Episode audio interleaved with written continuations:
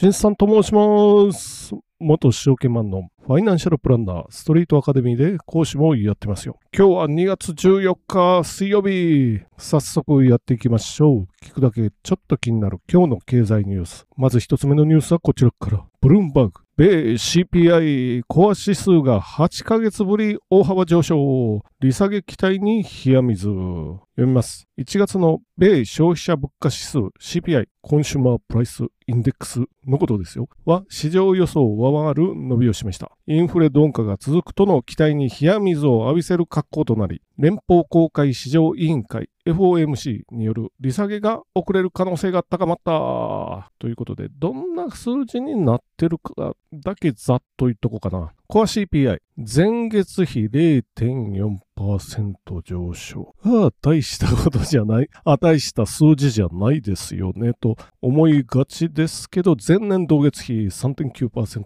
上昇。あ、コア CPI っていうのは、コア指数ですよね。消費者物価のコア指数。生鮮食食料品を除いた数字ということになってますよ。これ、総合よりも結構重視されてるっていうことで、ちなみに総合は0.2%、前月から上昇。前の年の前年同月比からすると3.1上昇ということになってます。コアが3.9、予想が3.7%上昇だったんで、これはネガティブサプライズになりましたねっていう感じですよ。で、このため利下げ時期3月頃の確率はほぼゼロ。5月か6月でもまあちょっと可能性は低下してるっていうことですよ。なのでアメリカの株は絶好調に上がってましたけど、これは利下げっていうことで上がってたけど、あ、利下げちょっと遠のいたかなというふうになってですね。で、株価下がってます。ニューヨークダウで524ドル安か。まあ昔なら500ドルとか下げると結構な下げ幅だったんですけど、まあ今やね、3万、まあ4万ドル近いですから、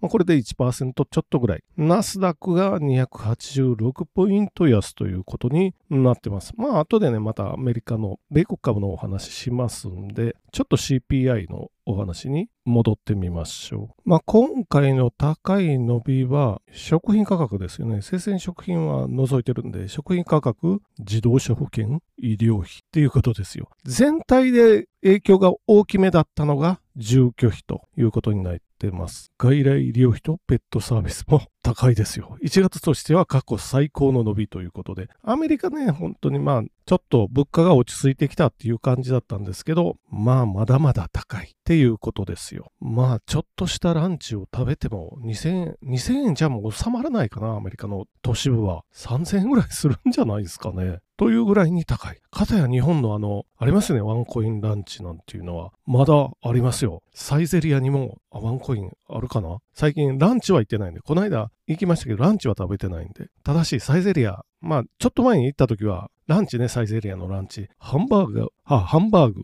えらく小さくなってるな、っていうぐらいに小さくなってたんで、まあ日本もそら、やっていけないですよ、日本の外食なんて。めちゃくちゃ安い。アメリカは株も上がってる。お給料も高いですけど、物価もめちゃめちゃ高いですよ、と言いつつも、次のニュースに行ってみましょう。次のニュースは日経新聞から、保険料に税の代役はできるか。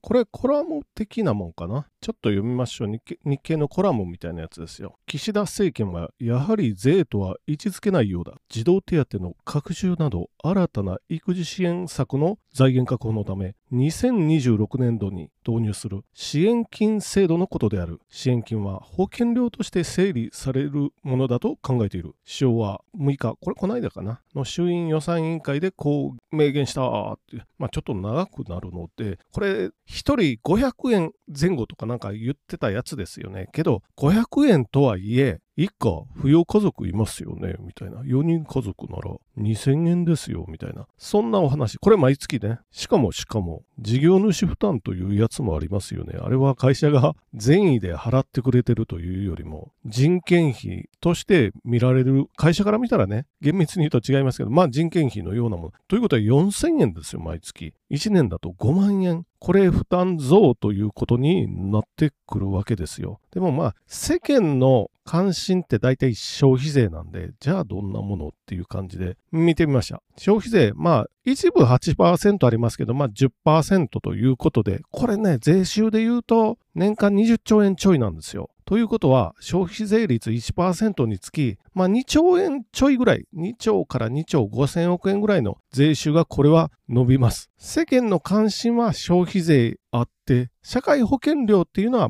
まああんまり関心がない人が多い。特にね、なんちゃらっていう野党とかも消費税とか、まあ結構言ってますけど、まあ税収では20兆円ちょっとなんで、まあこれ、巨額といえば巨額ですけど、社会保険で出ていってるお金、これ2021年度の資料が手元にありますけど、まあ約143兆円ですからね。これ20兆対140兆全然違うんじゃないっていう、まあそんなお話。まあこれもコラム。で、勝手にね、勝手にあの、何兆円かのお金、ね、3兆円かな？これ、3兆円っていうことは消費税に換算すると1%強ぐらいですよ。これ本当は消費税1%上げるってなったら結構大騒ぎになると思いますけど、今回はま、健康保険料に上乗せして子育て支援金でやるっていうことで、そんなに騒ぎにはなってないかなっていう。これ雑誌の、あ、雑誌じゃない、新聞のコラムもそういう感じだし、まあ個人的にもそう思いますよ。で、日経ではこの子育て支援金、保険料で取るのはおかしいんじゃないのっていうお話。要するに対象になる可能性がない人もこの中に混じってますよっていうことですよ。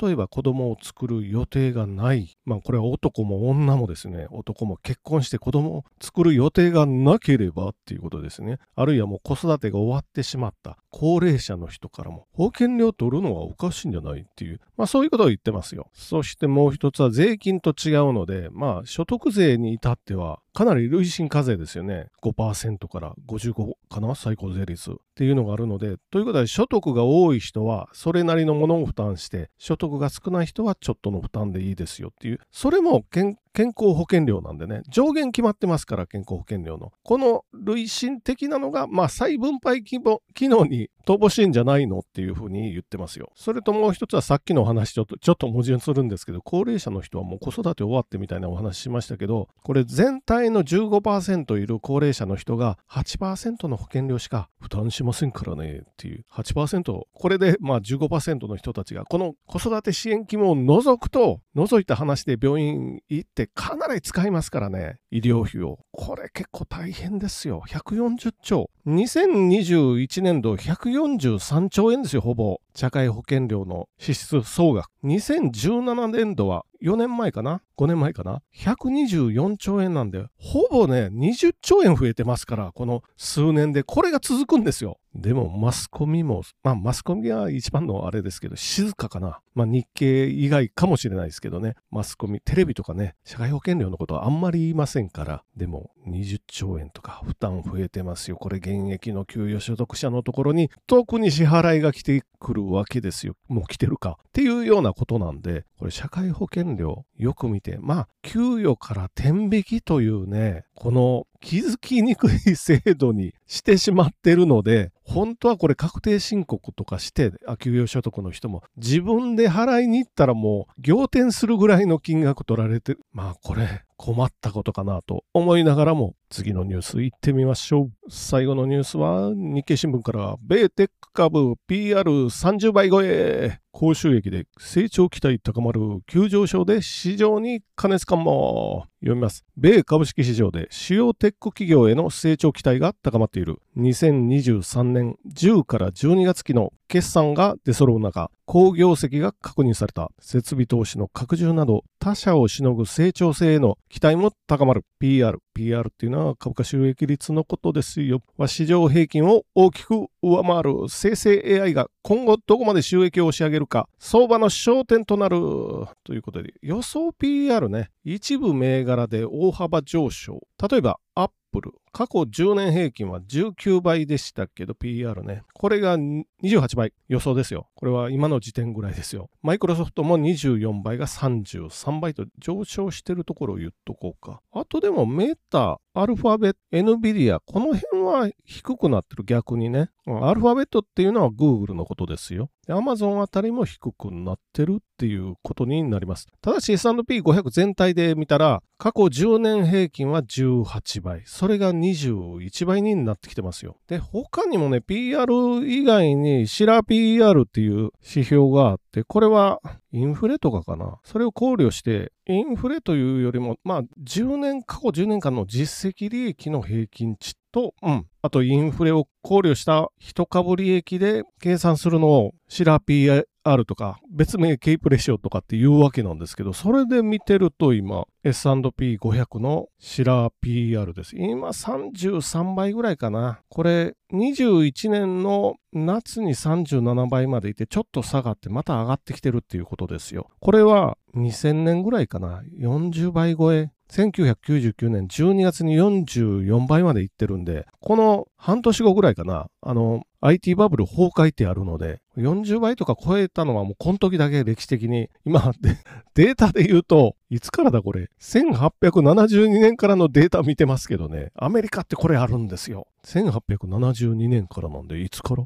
?150 年か。1872年からのデータなんでね。1872年は、これは東京証券取引所もまだできてなかったですよ、東証。1878じゃなかったかな、東証ができたのが。まあ、かろうじて明治にはなってますよね。明治は1868年ですから、明治元年。まあ、いろいろ見てるとね、面白いのは、確か1929年の世界大恐慌の始まり始まりですよ。これ直前31まで上昇。そっから急落ですよね。10を下回ってますよ。で、さっき言いました1999年の12月。やっぱりここで IT バブル崩壊と。で、直近で行くと一番安いところ。これは1982年にシラ PER ですよ。6倍台まで落ちてますよ。なんでシラ PER 使ってるのかっていうと、あのリーマンショックみたいなことになったら会社の利益がかなり減りますよ。急激に減って PR 上がってしまうんですよ。なので10年平均とかインフレで戻したものとかを使ってます。なので景気が悪くなって株価が落ちると PR も下がるっていうことで、1982年の時に S&P500 を1万ドル買ったらいくらですかっていうのも、まあちょっと見てみてるんですけど、1982年8月に S&P500 を1万ドル分。まあその時はまだ ETF がなかったけど、まあ仮にあって買ったとすると113倍。なのでまあ1万ドルが113万ドルほどなんで、ということはまあ1億とか超えていってる。まあそういう可能性があるということですよ。ただしこれは配当を再投資した時のことっていうことですよね。で、年率、年平均利回りは12%か、これ。っていう。まあ、これぐらい増えてますよ。これ安いところで買って。今ちょっと上がってきてるんで、ご注意くださいね。ただ、これがもうちょい40倍を超えて上がっていくのか、それとも利益が積み上がっていく方が早いのか、利益積み上がっていくと、PR は上がりづらくなってくる。まあ、ただしこのシラ PR の場合は10年平均とかですからね、急激には利益は上がらないですよ。まあ、その国の GDP と株の実価総額を比較するバフェット指数っていうのもあって、これも高いですし、シラ PR っていうのも結構高くなってきてるんで、ドカンと崩されてもおかしくないなというのはちょっと考